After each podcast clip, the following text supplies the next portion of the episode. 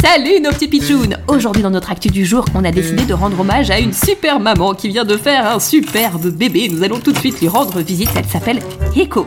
Oh oh oh, je suis contente. Je vous présente mon nouveau bébé. Oh, comme il est mignon, mais il est gros déjà, non? Je ne l'ai pas pesé, mais il doit bien faire plus de 40 kilos.